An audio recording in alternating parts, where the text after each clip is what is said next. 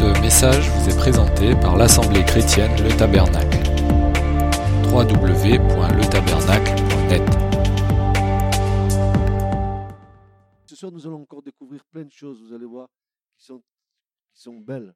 Pourquoi? Parce que on commence à, on va, on va un, peu dépasser euh, euh, les couleurs, parce qu'il ne reste plus qu'une couleur, le, le fin lin blanc, on va le voir. Et puis, on va commencer à se poser la question de la porte qui est là, pour que, pour que nous comprenions euh, pourquoi cette porte est là et qu'est-ce qu'elle symbolise, en fait, dans le plan de Dieu. Voilà. Euh, donc, en réalité, vous me dites tous que ça, ça vous, ça vous booste dans la foi. Euh, Le but, c'est que Christ grandisse dans nos cœurs. Le but, c'est de voir la grandeur de Christ. Le but, c'est de, savoir que il est venu se manifester dans son, humanité pour nous sauver, mais qu'il est le Fils de Dieu. Et qu'il est à l'origine de tout ça. Donc, c'est- très intéressant de pouvoir euh, euh, animer notre foi sur des certitudes. Euh, Paul dira que tout ce qui ne procède pas d'une conviction de foi, c'est péché. Si tu n'es pas convaincu de ça, tu pêches. Mais si tu es convaincu, tu ne pêches pas. Voilà. Donc, la conviction de foi, elle, elle va- elle- va venir de ce que nous sommes en train de découvrir. Il faut que Christ grandisse dans nos cœurs. En fait, il faut qu'il prenne toute la place. Et, et notre combat, c'est de lui laisser la place. Et, et ne pas nous substituer à lui. C'est lui qui, va, qui dirige notre vie, c'est pas nous qui dirigeons notre vie. Même si nous avons de bonnes intentions, etc., il vaut mieux que ce soit l'intention de Dieu que mon intention, parce que je ne sais pas si je ne veux pas me trouver devant une impasse ou devant un mur qui va m'arrêter. Je préfère que Dieu me conduise. Ok? Bien, eh ben alors nous allons reprendre l'enseignement. Euh, je vous rappelle les couleurs que nous avons déjà vues. Nous avons vu la couleur bleue, qui est dans, dans le, sur le rideau, bleu, et nous en avons déduit d'après la parole de Dieu que le bleu, c'est quelque chose qui vient du ciel. Donc ça nous parle du, Seigneur qui est venu. On a vu les textes. celui, ce- ce- celui qui est, descendu du ciel, c'est celui qui est monté dans le ciel. Donc c'est clair que Christ s'identifie à ce céleste. Il est le Fils de Dieu. Et euh, enfin, la parole de Dieu est tellement profonde que il y a, tellement de choses qu'on pourrait dire pour, être convaincu qu'il est réellement le Fils de Dieu depuis le départ, qu'on on va, laisser l'Esprit de Dieu nous le faire découvrir en fait. Donc il, vient du ciel, il est céleste, et, il est venu dans l'obéissance. Parce que le bleu aussi, c'est le symbole de l'obéissance. hein. Vous ferez des franges sur le bord de votre, vos vêtements, des houppelans, ils- elles seront de couleur bleue, et vous rappellerez mes commandements, et vous les, euh, etc., etc. Ça nous parle d'obéissance. Le bleu, tout ce qui vient du ciel est accompagné d'obéissance.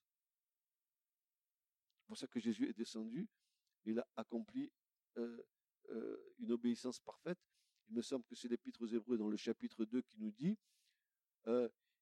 il, a pris, il a pris, il a pris euh, par les souffrances qu'il a souffertes, hein, il a pris les choses, et il est l'auteur d'un salut éternel pour tous ceux qui lui obéissent. Donc, il a appris, il a obéi, et nous devons aussi obéir. Quoi qu'il fût fils de Dieu, il, il a obéi au Père, dans les moindres détails.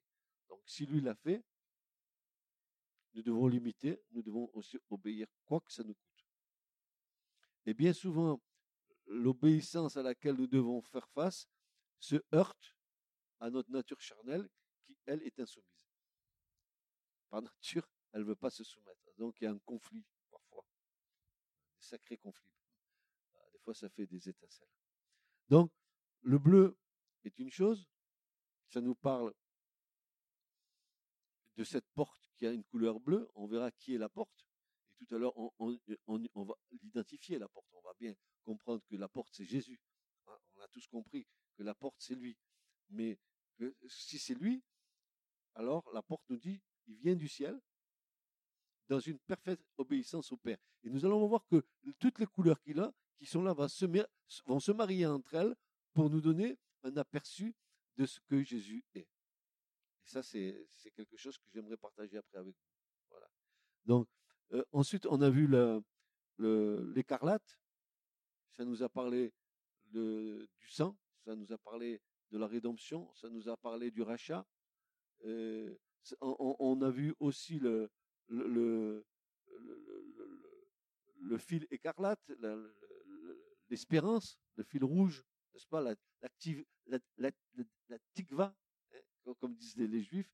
D'ailleurs, il y a le, chant national d'Israël, c'est ça, c'est la tikva. Ils, le chantent. Hein, et, et, donc, euh, nous avons compris que c'est la couleur du sang, c'est le Messie offert en sacrifice. Puis, nous avons le, pourpre, le pourpre, la couleur, la pourpre, pardon, qui est une couleur, une couleur qui, qui, qui, qui va montrer l'origine de, de, la royauté. Tous les rois avaient des manteaux de, pourpre. Et Jésus aussi, il a eu ce manteau, on lui a mis le manteau et on a dit, allez, roi des Juifs, roi des Juifs, vas-y. Hein. et ils l'ont ils, ils, proclamé avant l'heure. Ils l'ont proclamé avant l'heure. Voilà. Il nous restait à, voir le fin lin retors. Alors qu'est-ce que ça représente le fin lin retors C'est le fin lin est d'abord blanc. Le blanc, toujours dans l'écriture, c'est le symbole de quoi?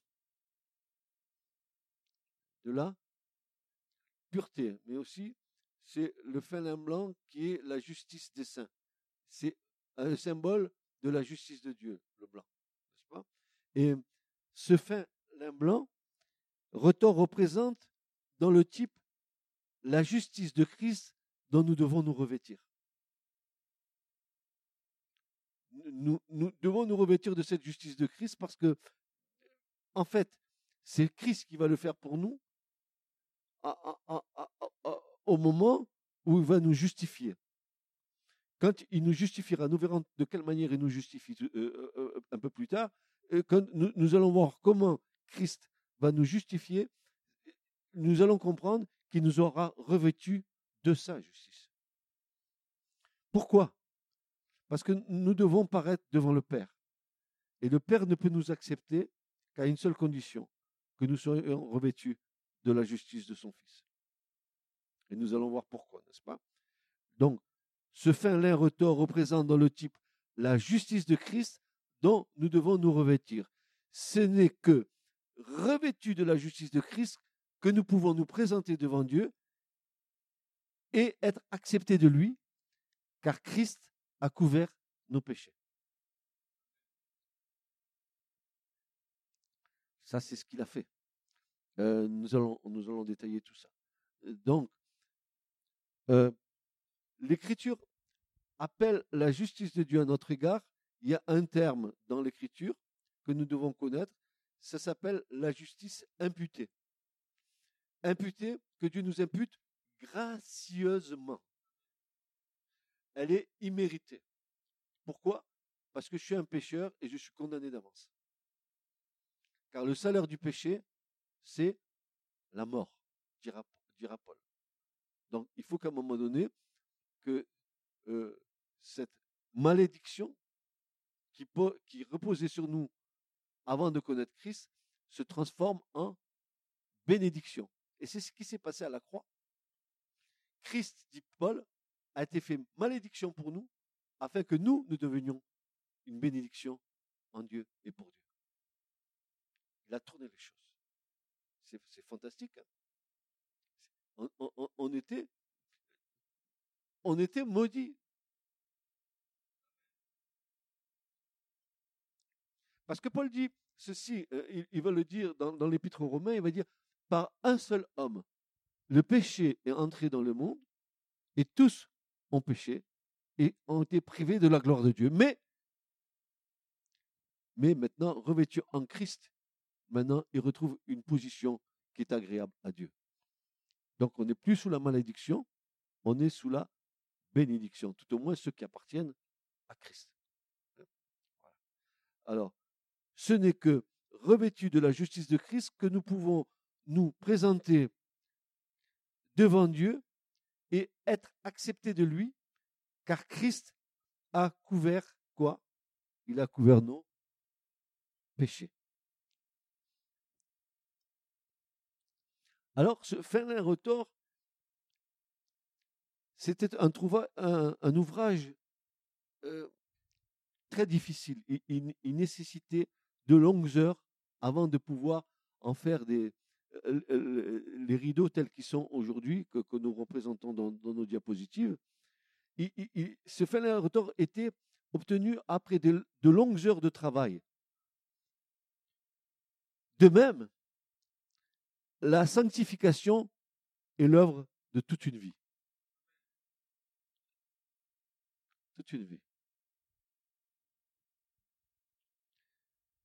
Recherchez la paix avec tous, dira l'Épître aux Hébreux, et la sanctification, sans laquelle nul ne verra le Seigneur. La sanctification, c'est la capacité que nous avons et que Dieu nous accorde de nous mettre à part pour lui.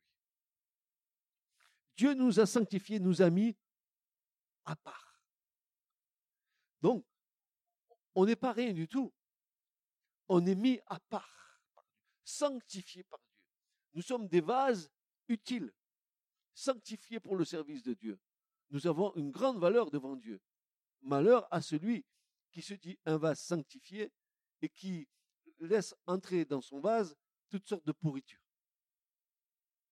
Malheur à celui qui, ou celles qui, ont des positions un petit peu euh, bancales. Ils, veulent bien de Christ, ils veulent bien, mais ils aiment aussi boire dans les choses du monde. Et, il faut faire attention à ça. Euh, euh, comme dirait Jésus, que ton non soit non, mais que ton oui soit oui. Si tu dis oui à la sanctification, c'est pas oui, oui, mais c'est pas oui, non, c'est oui. Ça veut dire, je, je, me consacre à Dieu, je me mets à part pour Dieu. Je ne te dis pas que tu es un curé, que tu es un moine, que tu es une bonne sœur dans un couvent. Je te dis que toute ta vie est comme une offrande à Dieu. Tu te mets à part dans les choses qui risqueraient de te contaminer. Et qu'est-ce qui nous contamine, frères et sœurs? Si ce n'est pas le monde? Le monde et ce qui est dans le monde? Le monde et les sirènes du monde, le monde et, tout ce que le, monde nous propose?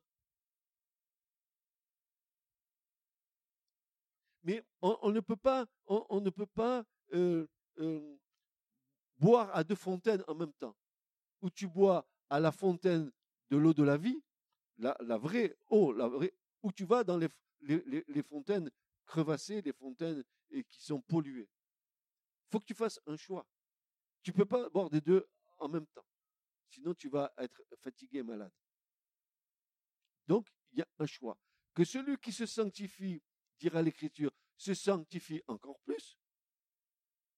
C'est dans l'Écriture. Voilà. Qui se sanctifie encore plus. La sanctification, c'est un, état dans lequel nous marchons, que nous évoluons.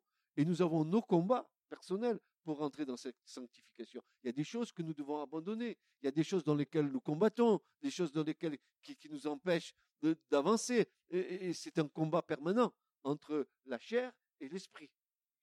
Et ce que je voudrais vous dire, pour vous encourager, et je veux vous encourager, j'ai envie de vous dire que plus nous laisserons l'esprit vivre en nous et nous diriger, et plus notre chair, elle va être anéantie. Car le but de Dieu, c'est que nous soyons remplis du Saint-Esprit. Pourquoi? Parce que l'Esprit de Dieu en nous, il combat contre la chair. Plus l'Esprit est en nous, et plus la chair va se soumettre. Euh, plus la chair domine, et plus l'Esprit est attristé. Donc, la vraie raison que Dieu nous ait donné le Saint-Esprit, c'est bien sûr de nous faire naître de nouveau.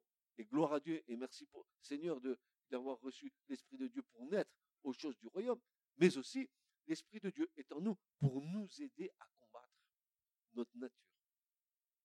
Nos natures pécheresses, parce que jusqu'au bout, nous aurons à combattre avec notre nature. Jusqu'au bout. Jésus nous a pas dit qu'on on serait demain avec des auréoles et, des saints qu'on nous, qu'on canoniserait. Jésus nous a dit, mais celui qui aura persévéré jusqu'au bout, celui-ci sera sauvé. C'est une question que nous allions jusqu'au bout de nos convictions. Car, comme dit l'Écriture, et Paul nous dit que tout ce qui ne euh, procède, qui procède d'une conviction, qui ne procède pas d'une conviction de foi, est péché. Donc, nous devons avancer dans notre, dans notre vie de croyants avec conviction de foi.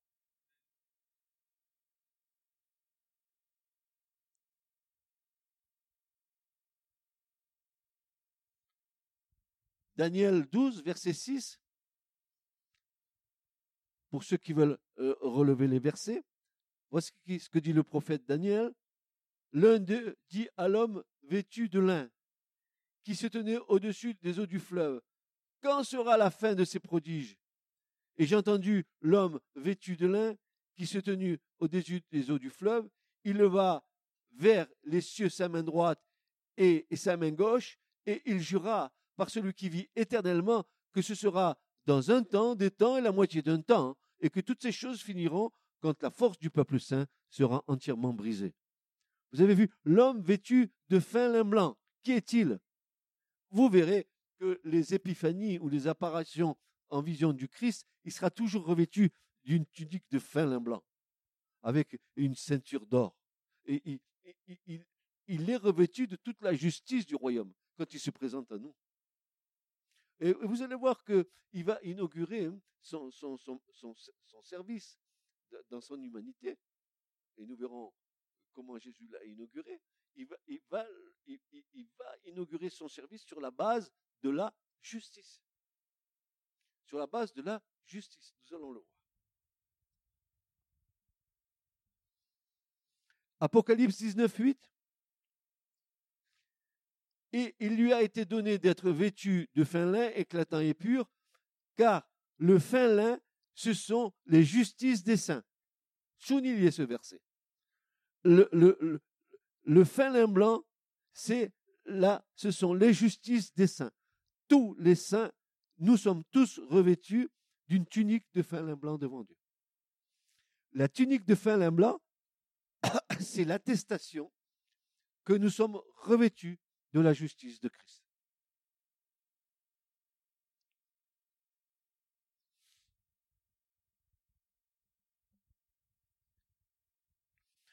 Apocalypse 19, verset 14.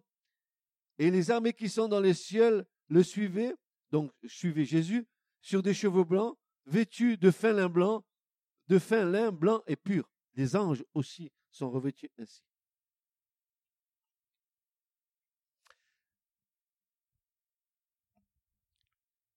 Je crois que, la couleur fondamentale du royaume de Dieu, dans ce que nous verrons, ce sera le blanc mais pas le blanc de la terre, un autre blanc. Et, nous voyons le Christ venir dans l'Apocalypse 19, venir avec les armées célestes, n'est-ce pas, monter sur le cheval blanc.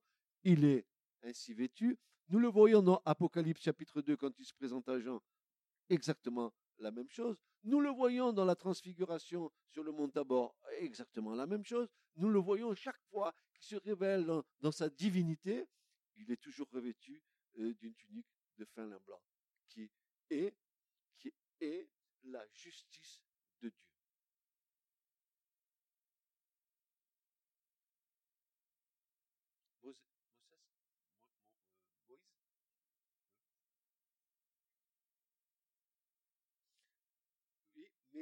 Mais il n'a pas, il pas été, euh, Moïse, il a, il, a, eu, il a fallu qu'il mette un voile parce que la, gloire de Dieu l'avait tellement impacté que son, visage était devenu euh, tellement étincelant qu'il a, a été obligé de mettre un, voile de, devant sa face parce que sinon ça, ça diffusait de partout. Et ça a mis un temps avant que ça de partir. Et, Dieu lui a dit, tu peux pas me voir et ne pas mourir. Je, vais faire passer devant toi toute la gloire toute ma gloire, mais toi, mets-toi dans la fente du rocher, je mettrai ma main afin que tu ne sois pas détruit. Imagine la puissance de Dieu. Hum. Ah, Jésus, tu es mon copain. Oui, tu es mon copain, Jésus, c'est vrai. Mais tu es le Dieu qui fait trembler les cieux et la terre. Ne l'oubliez jamais, ça. Ne l'oubliez jamais. Le rideau donnant accès au parvis est le symbole de la porte tel que nous le trouvons dans la bouche même du Christ. C'est Christ qui va dire lui-même qu'il est la porte. Et nous allons voir ça dans Jean 10, versets 7 et 9, où Jésus va dire, Je suis la porte des brebis. Jean chapitre 10, verset 7. Je suis la porte des brebis. Et le texte que nous avons là, dans le Nouveau Testament, c'est un texte en grec. Et je suis allé voir dans le texte hébreu du Nouveau Testament pour savoir quel mot il y avait sur le mot porte là. Parce que je suis assez curieux. Et je suis allé et je suis tombé devant le mot hébreu délet. Délet, ça veut dire porte. C'est, mais c'est pas n'importe quelle porte.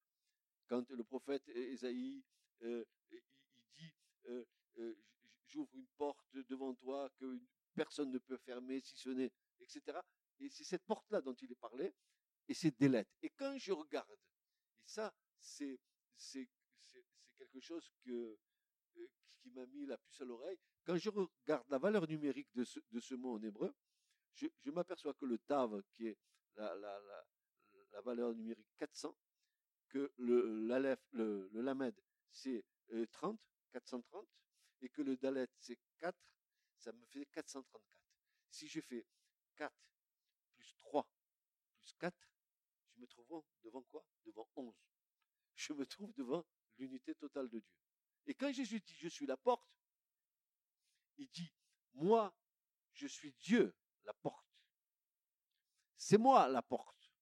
C'est moi qui vais vous faire entrer. Celui qui, est à moi, il rentre et il sort. Il passe par moi.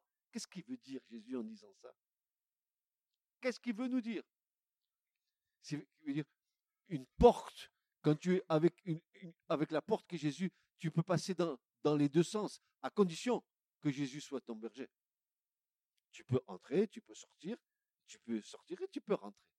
Mais si tu n'es pas à Jésus, alors pour entrer par la porte, c'est difficile si tu n'es pas revêtu de la justice de Christ. Il est difficile de rentrer dans le royaume de Dieu. Si nous voyons que cette porte-là du, tabernacle, elle a une dimension de 10 mètres 40, elle est grande, 10 mètres, pour faire entrer un Israélite pécheur.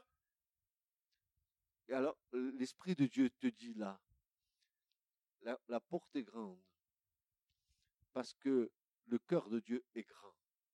La porte est grande, c'est parce que Dieu veut que tous les hommes soient sauvés. Elle n'est pas pour le salut, la porte est très grande. Mais pour entrer dans le royaume, ensuite, la porte, elle est très étroite. Ça veut dire, c'est une espèce comme, comme une espèce d'entonnoir où la porte. Pardon Alors, la, porte va être très très grande parce que, euh, Dieu euh, veut que tous les hommes soient sauvés. Ça veut dire que tu peux avoir accès à Dieu et à sa justice parce que la porte, c'est pas quelque chose de, difficile à, trouver Dieu. Du fait que, en fait, c'est pas toi qui trouves Dieu. C'est Dieu qui te trouve. C'est pas toi qui, qui, Jésus. C'est Dieu qui t'attire à Jésus. Toi, toi, tu dis, mais moi, tu dis rien du tout moi, je suis rien. Si c'est pas le Seigneur qui a décidé de m'attirer à Christ par le Saint-Esprit, moi, je suis incapable de venir à Christ. Pourquoi? Pourquoi je suis incapable? Est-ce que ma volonté humaine me me, euh, euh, me dirait pas d'aller vers le Christ? Non, parce que l'Écriture me considère à moi, tant que je n'ai pas rencontré le Christ, comme étant mort, quoique vivant. Je suis mort spirituellement. Je n'ai pas l'Esprit de Dieu. Et comment pourrais-je décider, moi, un mort, de suivre celui qui est vivant au siècle des siècles? Il faut qu'il m'accorde la vie, n'est-ce pas? Oui ou non? Il faut que Jésus m'accorde la vie pour suivre lui qui est vivant. Moi, un mort, je ne peux pas le suivre. J'ai aucun pouvoir de décision. Est-ce que tu as vu un mort dans un cercueil pouvoir décider de quelque chose? Eh bien, l'Écriture me considère comme mort. Quoi que je vis, quoi que je vais à la campagne, quoi que je vais au bal, quoi que je fais la bringue, je vis, mais selon la chair, pas selon l'esprit. Et l'Écriture me considère comme mort si je ne suis pas vivant par l'Esprit de Dieu. C'est pour ça que Jésus dira une vérité essentielle qui doit être gravée au, fond du cœur de tous les croyants. Jésus va dire des choses que rarement il dit, il va dire à Nicodème, il faut que vous naissiez de nouveau. C'est comme si Jésus disait, mais il n'y a, pas d'autre alternative. Il faut que vous naissiez. Il faut que vous naissiez dans ce qui est né de la chair est chair, mais ce qui est né de l'esprit est esprit. Il faut que vous naissiez dans. C'est pour ça que ceux qui sont pas nés de l'esprit de Dieu et qui entendent l'évangile, ils vont pas comprendre. Ça va devenir obscur pour eux. Pourquoi? Parce que pour comprendre les paroles de Dieu, il faut avoir reçu l'esprit de Dieu. Il faut naître d'en haut. C'est pour ça que c'est un peu obscur. Mais quand l'esprit de Dieu est venu et, t'a visité, habiter en toi, alors l'esprit de Dieu va te rappeler toutes les paroles que Jésus a dites. Il va te les faire comprendre. C'est pour ça qu'une personne pourra venir ici entendre l'évangile, elle pourrait être touchée parce qu'elle a entendu, mais il faut qu'elle naisse de nouveau. Il faut qu'elle naisse d'en haut. Sans cela, c'est pas possible.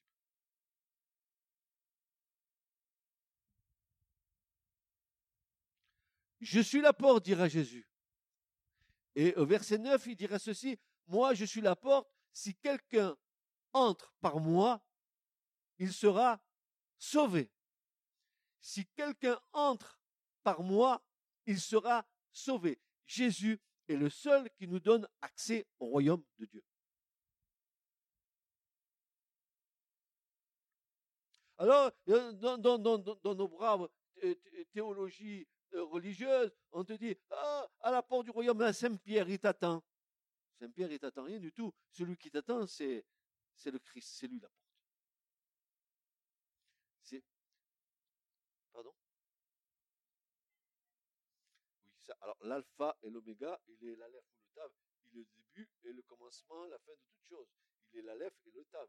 Il est la première lettre de l'alphabet, n'est-ce pas, euh, hébraïque alpha, c'est le grec, et oméga, c'est le grec. Mais Jésus ne dira jamais, je suis l'alpha et l'oméga. Jésus il te dira en bon juif, je suis l'alef et le tav. Je suis le commencement et la fin de toute chose. pourquoi il dira ça? Parce que par rapport à l'hébreu, il n'y a... Comment dire? Le, le, grec ne peut pas te faire comprendre ce que c'est l'alef et le tav le, grec, c'est une, langue profane. Mais l'hébreu, c'est la langue d'origine divine. Quand Jésus dit je suis l'Aleph, il dit je suis la première lettre de l'alphabet, je suis donc en Aleph dans Abba, je suis dans le Père. Puisque le Père et moi, nous sommes un.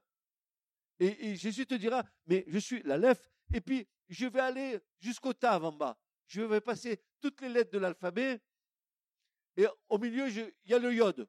Bon, eh ben, le yod, c'est une partie de la divinité. C'est le ya, c'est mon père, c'est moi. Et puis, je vais aller jusqu'au tav. Et je vais aller jusqu'au tav. Eh bien, le tav, en hébreu, c'est le symbole de la croix. C'est la croix. Ah, il est allé, il est, il est descendu du Aleph pour aller jusqu'au tav. Il est descendu des cieux pour venir jusqu'à la croix. Et une fois qu'il est mort, ressuscité d'entre les morts, du Tav, il remonte vers l'Aleph en haut, vers le Père. Il refait le chemin inverse.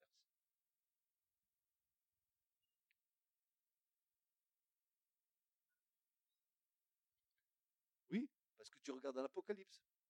Oui, Parce que l'Apocalypse a été écrit en grec, le Nouveau Testament. Moi, je te parle euh, de, l'hébreu. Voilà, c'est pour ça que tu, as des difficultés à comprendre. A, alpha, c'est la première lettre euh, du grec qui correspond à l'Aleph, qui est la première lettre de l'alphabet hébraïque. Et l'oméga, c'est la dernière lettre, alors que chez les Hébreux, c'est le Tav. Donc, Jésus, et, c'est très très beau d'ailleurs ça. Hein. et en plus, si on pouvait s'arrêter là-dessus, vous verriez tout l'enseignement qu'il a donné. Mais Jésus est, descendu d'auprès du Père. Il est venu faire l'œuvre jusqu'en bas, jusqu'à la croix, jusqu'au Tav. Une fois qu'il a fait l'œuvre et qu'il est ressuscité, et voilà, il est remonté, il a repris sa place en haut, dans la lèvre dans le Père. C'est ce qui s'est passé. C'est exactement ce qui s'est passé. Et alors, Jésus, il dit, voilà ce qu'il nous dit. moi, je suis la porte. Je suis Dalet. Je, je suis la porte divine. Si quelqu'un entre par moi, il sera sauvé. Il entrera et il sortira. Et puis en plus de ça, il trouvera de la pâture il aura de quoi être nourri. Ne vous inquiétez pas, je le sauve, mais moi je vais m'occuper de lui. Parce que le bon berger, il s'occupe de ses brebis. Hein? Amen, amen, amen, amen. Et nous pouvons donc attester cette interprétation comme Jésus étant la porte qui donne accès au parvis. C'est lui qui donne la porte ici, qui va donner accès au parvis. Et pour entrer dans le parvis de Dieu, il faut passer par la porte qui est Jésus. Donc Jésus est identifié comme étant la porte qui donne accès au parvis. Cette porte, et, voilà où j'ai fait un petit peu, euh, j'ai essayé de, traduire les couleurs au travers de, cette porte qui est Jésus. Cette porte, Christ, eh bien, son origine, elle est céleste, bleue, et revêtue de l'obéissance, bleue aussi. Elle typifie le sacrifice de la croix par la couleur écarlate et par l'aspersion du sang. Elle est revêtue de pourpre, signe de la royauté du Christ, et de fin lin blanc, ce roi qui est sans péché. Cette porte est large, 10 mètres 40. Elle nous enseigne que spacieuse est la porte qui mène au salut, car le désir de Dieu est que tous les hommes soient sauvés. Le cœur de Dieu est grand pour accueillir toute sa création. C'est pour ça que la porte est grande. Dieu veut que tous les hommes soient sauvés.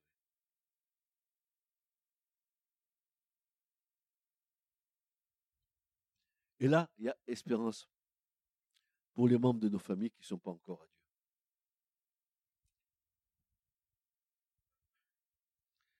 N'oublions pas que lorsque Dieu montra le plan du tabernacle à Moïse, dans Exode 26, 30, l'un des mots employés pour modèle signifiait tabernacle de justice. Vous vous souvenez?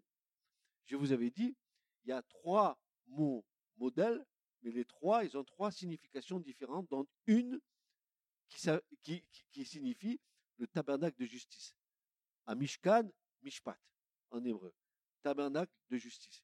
Dieu a montré à Moïse ce qui est de l'ordre du divin dans le ciel. Il, va lui montrer comment que ça se passe en haut. Même si euh, la représentation qui, qui a été faite, elle est bien imparfaite par rapport au modèle céleste, mais on va en tirer des enseignements. Parce que l'Écriture nous dit que ce que nous, sommes en train de contempler n'est que l'ombre, l'ombre d'une réalité qui est à venir, l'homme des choses à venir. Or, quand nous contemplons le tabernacle et que nous voyons Christ arriver sur la scène de l'humanité, alors nous avons compris que l'ombre des choses à venir, ce tabernacle de Moïse, trouve sa réalité dans le Christ. Et nous avons intérêt de, bien regarder le modèle qui nous est présenté pour découvrir toutes les facettes de Christ.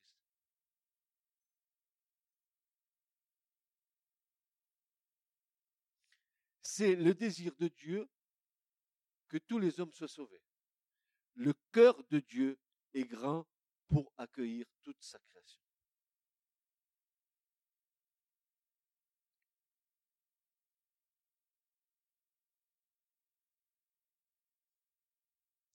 Et bien évidemment, lorsque le Christ rencontra Jean-Baptiste sur les bords du Jourdain, au moment de son baptême, voulu par lui, par le Christ, baptême d'ailleurs qui n'était pas un baptême de repentance pour Jésus, parce qu'il n'avait pas besoin de se repentir de ses péchés, il était sans péché.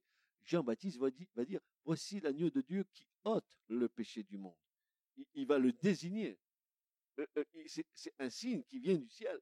Dieu est en train d'établir un principe de justice devant une foule qui est là, qui écoute Jean-Baptiste, mais qui ne comprennent pas ce que Dieu est en train de faire. Et Jésus va venir sur la scène. Il, il va lui dire à Jean-Baptiste, j'ai besoin d'être baptisé par toi. Jean-Baptiste va dire, mais non, mais non, c'est moi qui ai besoin d'être baptisé par toi.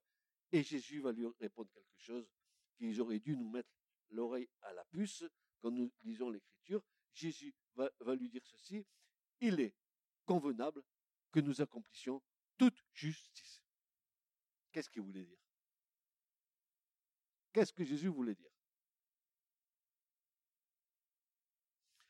Baptême, d'ailleurs qui n'était pas un baptême de repentance, mais bel et bien un acte de justice posé et scellé par le Christ en vue de sa mort et de sa résurrection. Il dit ces paroles ineffables, il faut nous accomplissions toute justice, Matthieu 3.15. Permettez-moi de préciser que le mot justice ici, c'est justice de la loi, justice divine, mais aussi ce mot peut être traduit par la justice personnifiée. Or, Jésus, quand il vient établir l'acte, c'est dans sa propre personne qu'il va l'établir.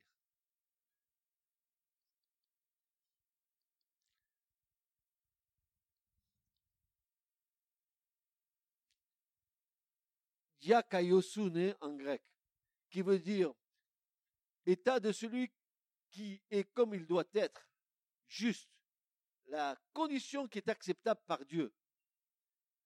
Intégrité, vertu, pureté de vie, droiture, pensée et action correcte, dira le, le sens de ce mot-là. Justice qui donne à chacun ce qui lui est dû. Justice de la loi, justice divine, la justice personnifiée pratique de la justice. Voilà ce que dit ce mot. Donc quand Jésus dit, il faut que nous accomplissions toute justice, Jésus devait, voulait poser un acte là. Quel acte allait-il poser? Par son baptême, qu'est-ce qui se passe? Avait-il besoin d'être baptisé d'un baptême d'immersion pour le pardon de ses péchés? Pas du tout. Pas du tout. Jésus avait besoin de poser un acte de justice. Et lequel acte? Prophétiquement, par l'intermédiaire de Jean-Baptiste, il était en train de poser cet acte qu'il allait accomplir un peu plus tard, sa mort, son ensevelissement et sa résurrection, qui est le symbole du baptême. Oui, ça, ça, ça qui nous donne accès à la rémission de péché, à, condition d'être passé auparavant par la croix. On, le verra après. Donc, le baptême n'est que que la confirmation de, ton passage à la croix. Ça veut dire, tu, tu, euh, es pardonné de tes péchés, et puis euh, Dieu te justifie, et, tu vas passer par le baptême, qui est un, symbole de, où tu t'identifies dans, dans la mort et dans l'ensevelissement avec l'espoir de la résurrection en Christ. Tu vas poser cet acte. Ça fait partie de la justice de Dieu parce que Dieu l'a fait en Christ. Dieu l'a fait en Jésus-Christ. Et pour bien montrer,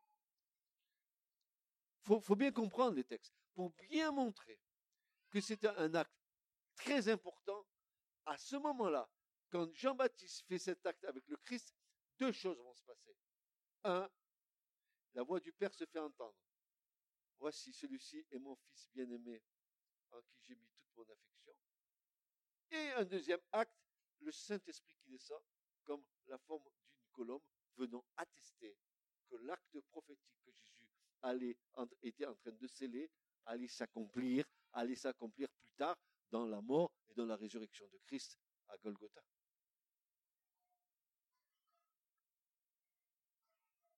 C'est fou. Hein ah, si l'Église du Seigneur, ah, si, ceux qui sont à, la prédication de la parole pouvaient enseigner les, les, ouailles, de leur donner cette envie, cette soif de connaître le Christ, de, découvrir euh, la merveille qu'il y, a dans les Écritures. les chrétiens, les soi-disant chrétiens n'iraient pas dans l'islam ou dans le bouddhisme. On n'a pas une religion, on a une révélation. Dieu s'est révélé dans son Fils. Ni l'islam, ni aucune religion des, hommes ne peut vous, offrir ça. Rien. Le christianisme n'est pas une religion, c'est une révélation. Dieu s'est révélé dans son Fils. On en a fait une religion avec des clochettes, avec tout ce que tu veux, mais ça n'a rien à voir avec la réalité de la parole. Ça, c'est l'homme, il a fait, a fait sa salade. Oui, oui, excuse-moi. C'est moi, quand je suis emporté, euh, le micro, je ne sais pas où le mettre. Ainsi, impossible, je, répète, impossible de parvenir à la justice parfaite du Père sans passer par la porte qui est le Christ. Impossible. Seul le sacrifice peut nous amener à bénéficier de euh, la justice du Père. Jésus dira, Jean 6, 44, Nul ne peut venir à moi, à moins que le Père qui m'a envoyé ne le tire. Et moi, je le ressusciterai au dernier jour. Vous avez vu? Ça, c'est toute, la justice de Dieu. Tout est là. Ou encore, dans Jean 6, 65, il dit, c'est pour cela que je vous ai dit que nul ne peut venir à moi à moins qu'il ne lui soit donné du Père. Encore, Jean 14, 6, Jésus lui dit, Moi, je suis le chemin et la vérité et la vie, et nul ne vient au Père que par moi. Vous avez vu l'harmonie qu'il y a entre le Père, le Fils et le Saint-Esprit? Comment Dieu il t'attire et c'est l'Esprit de Dieu qui va te conduire à Christ. C'est lui qui va venir éclairer ta conscience, c'est lui qui va parler quand la prédication de la parole est donnée et quand il y a, la présence du Saint-Esprit, tu vois le cœur qui est touché par la parole de Dieu. Les cœurs sont touchés.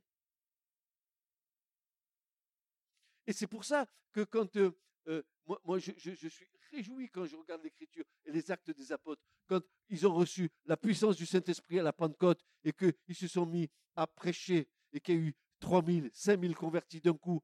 Et qu'est-ce qu'ils déclaraient les gens? Les gens disaient, notre cœur était saisi de componction. Ça veut dire, notre cœur était saisi par la puissance de la parole qui les touchait directement.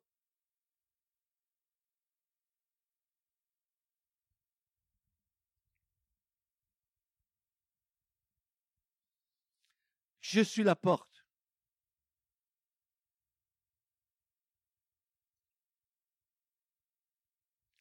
Et parce que nous avons négligé l'écriture, nous avons perverti les doctrines de l'Église. Pierre dira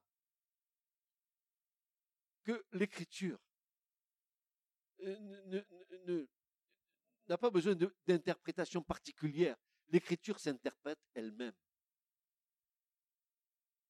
Si tu veux attester qu'un verset est, vrai, il faut que tu aies deux ou trois autres versets qui viennent témoigner de ce verset-là. Car tout doit se faire sur la déposition de deux ou trois témoins. N'avance jamais quelque chose si tu n'es pas sûr de ce que tu vas avancer. Et c'est quand tu reçois une vérité de l'écriture, c'est à ce moment-là qu'il se passe quelque chose de magnifique. C'est que l'Esprit de Dieu rend témoignage à ton esprit que tu es en train d'entendre est vrai. C'est pas le salamalek des hommes, c'est pas, c'est l'Esprit de Dieu qui atteste à ton esprit que ce que tu es en train d'entendre, ça c'est la vérité. Je suis le chemin, la vérité et la vie. Et je disais à Julien ce soir, je disais, la vérité n'est pas une de l'esprit, c'est pas une, vue de notre intelligence. La vérité, c'est pas euh, euh, euh, tu mens ou tu mens pas. Je dis la vérité, c'est personne, c'est la personne de Jésus. Jésus est venu plein de grâce et de vérité.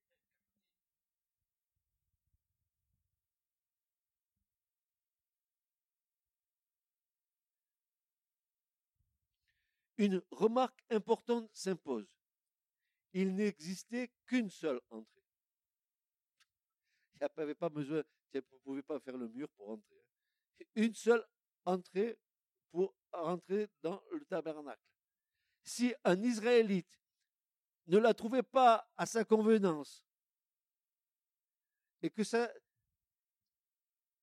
que te convient pas de venir à Jésus comme tu l'entends ce soir et que tu te mettes en tête d'en trouver une autre, une autre porte.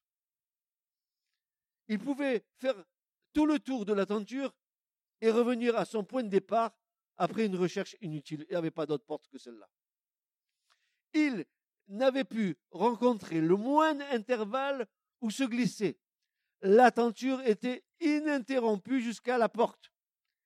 Il fallait rester dehors ou alors accepter de passer par l'unique entrée. Et cela nous rappelle les paroles que Jésus a dites, je suis la porte. Jésus n'a pas dit je suis une porte, il a dit je suis la porte. Il n'a pas dit je suis une porte quelconque, je suis la porte.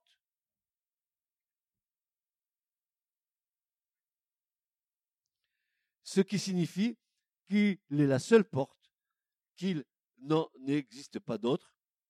Il, il dira, nul ne peut venir au Père que par le Fils. Donc, c'est lui la porte. Et Pierre dira, il n'y a sous le ciel aucun autre nom qui ait été donné parmi les hommes par lequel nous devions être sauvés. Pas aucun autre nom que lui. Jésus est la porte. C'est la seule porte qui te permet de rentrer dans le plan de la grâce.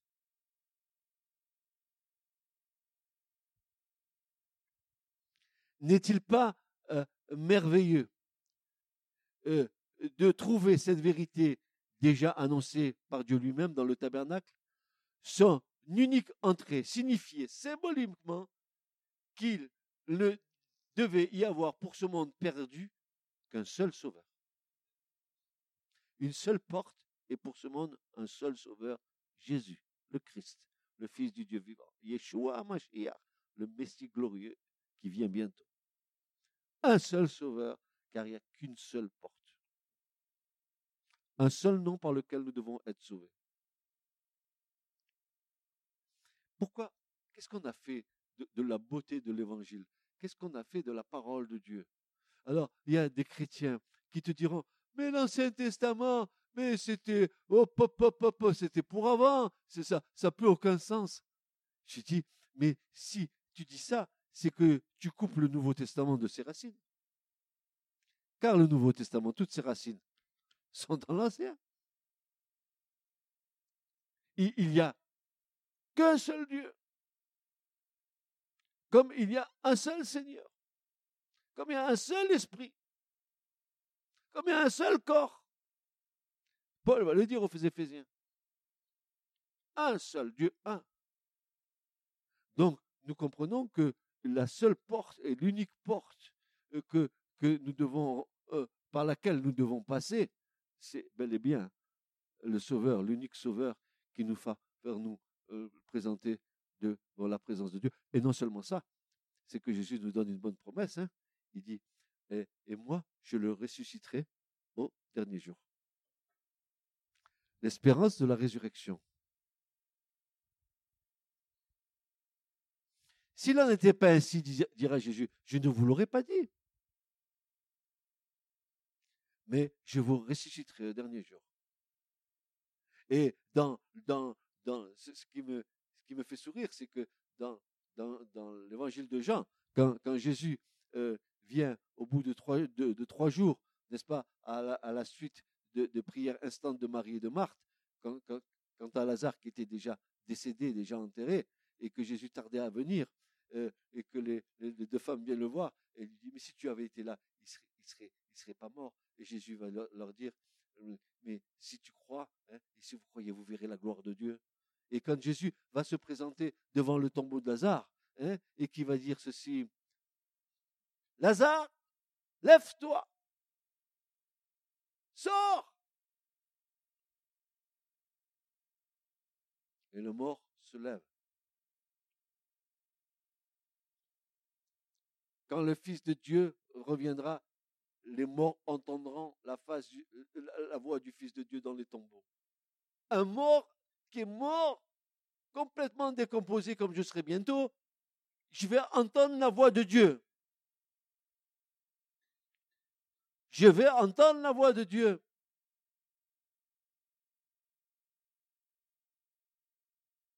Ouais. Le dira. Des, prédicateurs un jour prêché là-dessus en disant, Oh, vous savez, Jésus, heureusement qu'il a nommé Lazare sort. Parce que s'il n'avait pas dit Lazare, alors tous les morts se seraient levés. S'il n'avait pas appelé par son nom, il a dit, tous les morts se seraient levés. Lazare, lève-toi. Sors. Il est sorti. Il était lié dans les liens de, de. Il va dire quelque chose de merveilleux, le Seigneur, qui est une, c'est un enseignement pour l'Église. Il va dire, maintenant, vous, mes disciples, déliez-le. Ça veut dire que quand Jésus donne la vie à une âme, c'est le rôle de l'Église de délier les âmes si elles ont été liées par des pratiques occultes, par certaines choses. C'est le rôle de l'Église. Jésus a dit, j'ai reçu tout pouvoir sur la terre et dans les ciels. Il va dire ceci, tout ce que vous liez sur la terre est déjà lié dans les cieux, et tout ce que vous délirez sur la terre est déjà délié dans les cieux. Voici le rôle de l'Église. Mais l'Église, elle a failli en tout. L'Église, c'est le gouvernement de Dieu sur la terre. Qu'est-ce qu'on a fait de l'Église?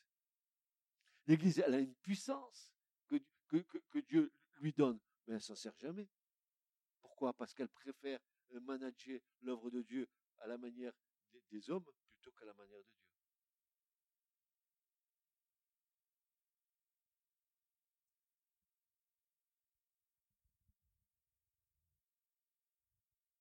Son unique entrée signifiait symboliquement qu'il ne, qu'il ne devait y avoir pour ce monde perdu qu'un seul sauveur.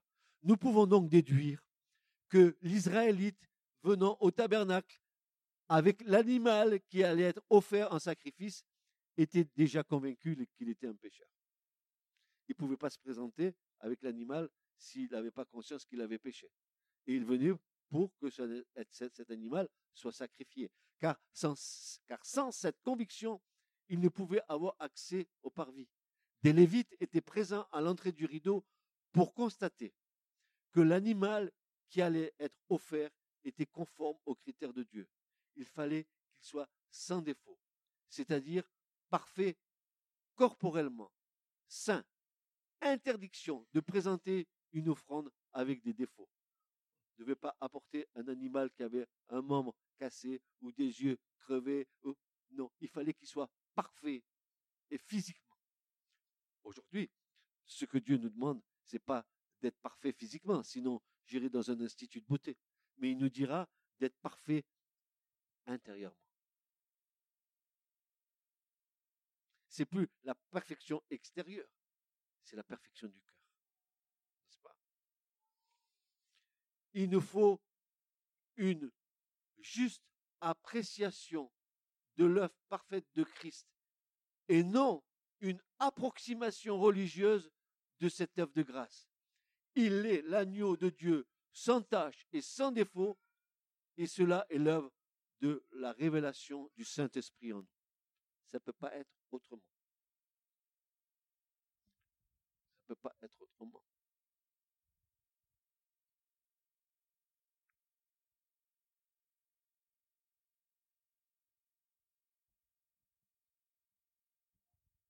Cet animal qu'apportait l'Israélite était préfiguratif du Christ, l'agneau de Dieu, pur et sans tache et sans défaut, qui ôte le péché du monde. Donc l'agneau qui venait avec le pécheur à l'entrée de la tente, c'était un type de Christ. Parce que tout à l'heure, il va rentrer dans le parvis, l'agneau. Hein. Et sa fin, ça va être l'égorgement. Hein. Lui est égorgé comme Jésus a été égorgé sur la croix, pareil. Hein. Donc oh, il y a une similitude entre les deux que nous allons aborder ensemble par la suite. Donc il faut bien comprendre ce qui se passe là. tu es perdu si tu n'as pas Jésus comme étant l'agneau sans défaut qui a versé son sang pour toi. Tu es perdu si tu n'as pas ça.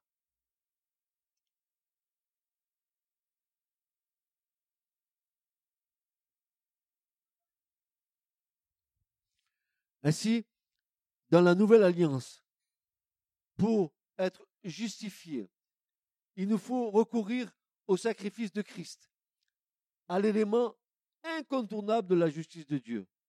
L'agneau offert en sacrifice pour le péché du monde. Ça, tu ne peux pas le contourner. Et justement, à ce sujet-là, on va ensemble voir une démarche qui n'est pas la bonne démarche. Maintenant, imaginons que l'Israélite veuille pénétrer dans le tabernacle sans sacrifice pour le péché, évitant soigneusement l'autel des holocaustes, évitant soigneusement la cuve des reins, et avec le désir d'entrer directement dans le lieu saint, lieu de la vie dans l'esprit. Que va-t-il se passer? Que va-t-il se passer? D'abord, souvenons-nous ce que nous dit Jean dans la première épître, en son chapitre 5, qu'il nous faut réunir trois témoignages en nous, le témoignage du sang, le témoignage de l'eau et le témoignage de l'esprit. Et que nous devons avoir ces trois témoignages en nous. Vouloir le témoignage de l'esprit sans passer par celui de l'eau et celui du sang est la pire des utopies.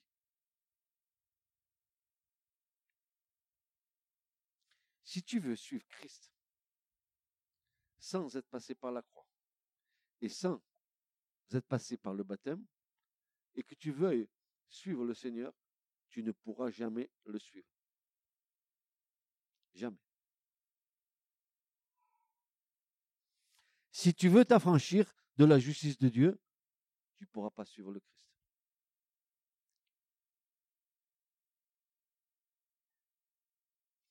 Seuls les Lévites étaient, habilités à, pénétrer dans les lieux saints. Eux, lors de leur investiture, réunir ces témoignages en eux. Et si vous voyez comment les Lévites ont été préparés pour le service de l'attente, vous allez voir qu'ils ont été mis au bénéfice de l'eau, du, du sang et même de l'onction. Donc, si nous voulons servir Dieu et marcher avec Dieu, il faut que nous ayons réuni ces choses en nous. Le témoignage du sang, est-ce que tu es venu vraiment à la croix? Est-ce que tu as déposé ton fardeau à la croix? Est-ce que tu as confessé tes péchés? Est-ce que le sang de Jésus, et tu as été mis au bénéfice du sang de Jésus pour te laver, pour te purifier? Est-ce que euh, le, tribunal de Dieu qui est à la croix, n'est-ce pas, euh, t'a donné une décision favorable? Parce que quand tu arrives à la croix, tu sais ce qui se passe? Tu es en train d'arriver devant un tribunal. Dieu le Père qui est le juge. Tu as le Christ qui est l'avocat. Et toi, tu es le pécheur. Donc, qu'est-ce qui se passe? Dieu dit, toi, tu es condamné. Tu as péché. Parce que tous ont péché. Et on on a tous transgressé la loi de Dieu. Ah, ok. La loi dit, tu es pécheur, tu mérites la mort. Ah. Mais seulement voilà, je suis venu à la croix, j'ai reconnu Jésus, hop, j'ai un avocat. Et puis quel avocat? Je peux te dire que c'est le meilleur que tu aies pu prendre. Cet avocat, lui, il va prendre ta défense en disant, ah Père, non, je le mets au bénéfice de l'œuvre de la croix je lui ai accordé l'aspersion de mon sang sur sa vie. Il est plus blanc que la neige. Blanc, plus blanc que neige, blanc, plus blanc que neige, lavé dans le sang de l'agneau, mon cœur est plus blanc que la neige. Alors le, le sang t'a purifié. Alors, maintenant la sentence. Le juge il voit l'acte de défense que présente l'avocat. Le sang. sang est appliqué, il devient blanc comme la neige, donc il devient saint et innocent. Et la, la décision du tribunal, c'est innocent, pas condamné.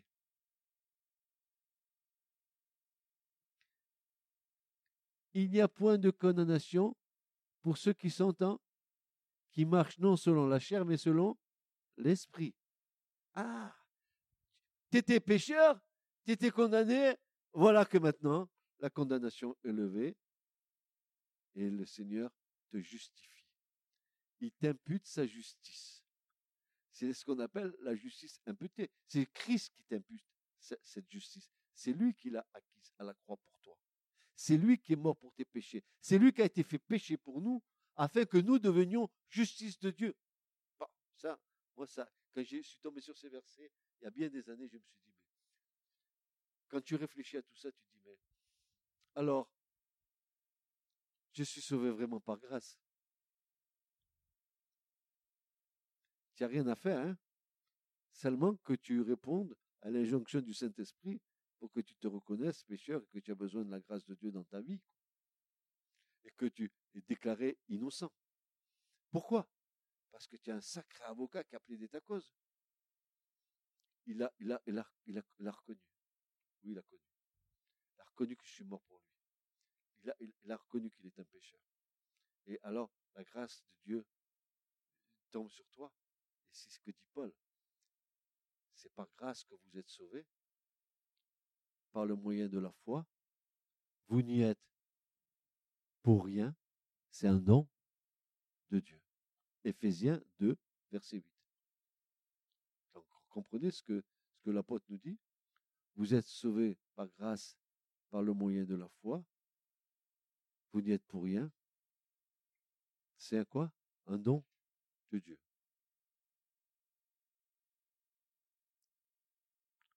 Donc, je, te rappelle que tu ne peux pas faire abstraction des étapes quand tu es dans le parvis. Quand tu rentres par la porte, là, tu vas te heurter à l'hôtel tout de suite. Tu ne vas pas pouvoir esquiver. Quand tu rentres pour rencontrer le Christ, il va t'attendre à un seul endroit. Où ben, Golgotha. Il t'attend à la croix. Et c'est là que la grâce de Dieu va se manifester. Il t'attend là. Pourquoi faire? Ben, Pour que tu te décharges de, ta vie passée. Et pour que tu, déposes ton fardeau pour que, tu lui confesses, parce qu'il faut que, que tu prennes conscience que tu es un pécheur. Et pourquoi croyez-vous que la loi de Dieu nous a été donnée? Qu'est-ce que dit la loi? Tu ne mentiras pas, tu ne voleras pas, tu ne feras pas de faux témoignages, tu ne commettras pas d'adultère, tu ne convoiteras pas la femme de ton prochain, tu ne convoiteras pas l'âne de ton prochain, tu diras pas, tu feras pas de faux témoignages.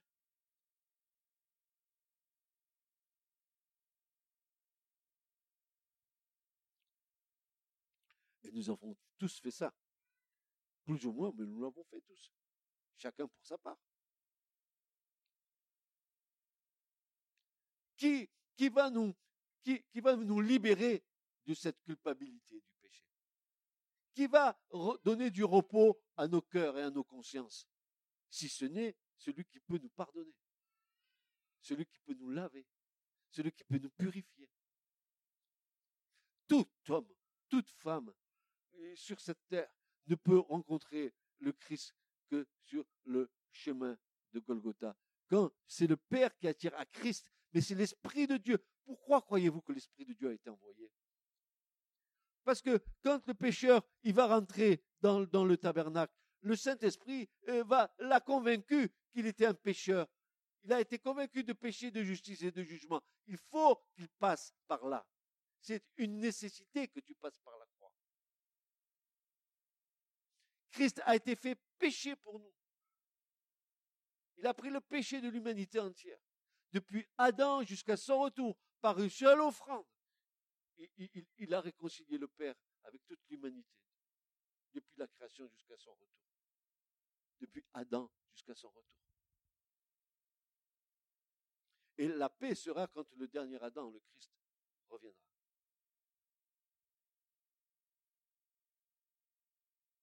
Mais impossible, hein, par exemple, impossible d'aller te faire baptiser tant que tu n'es pas passé par la croix.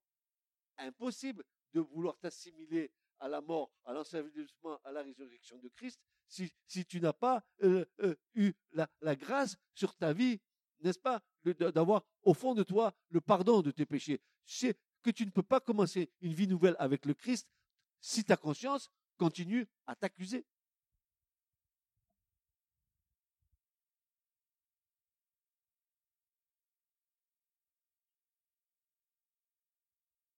Vous savez, on a critiqué le catholicisme avec la confession et les confessionnals. Ah, alors. Que les gens viennent se confesser euh, au, prêtre, c'était pas mauvais en soi. Mais que le prêtre se confesse aussi à ses ouailles, ça aurait été bien. Parce que c'est comme ça qu'il est dit, confessez-vous les péchés les uns aux autres. Au lieu de dire, eh bien, parce que tu as, fait, tel péché, tu vas dire, tant de je vous salue, tant de notre Père, tant de votre truc, et lui, lui, il pêche, mais toi, toi, tu es obligé de dire les, prières. Et qui a le pouvoir de pardonner les péchés sur la terre? Jésus l'a dit, le Fils de l'homme, lui seul. Ben, c'est pour ça, c'est pour ça que nous allons le voir à, l'hôtel, à l'hôtel des holocaustes. Il y, a, une précision dans les choses. Que, l'hôtel des holocaustes, ça se passe pas comme ça. Hein quand tu viens à l'hôtel, que l'Israélite va venir avec, avec, son, avec son agneau en sacrifice, on va voir toute la scène qui se déroule de tout pour bien comprendre quelle est la doctrine chrétienne aujourd'hui.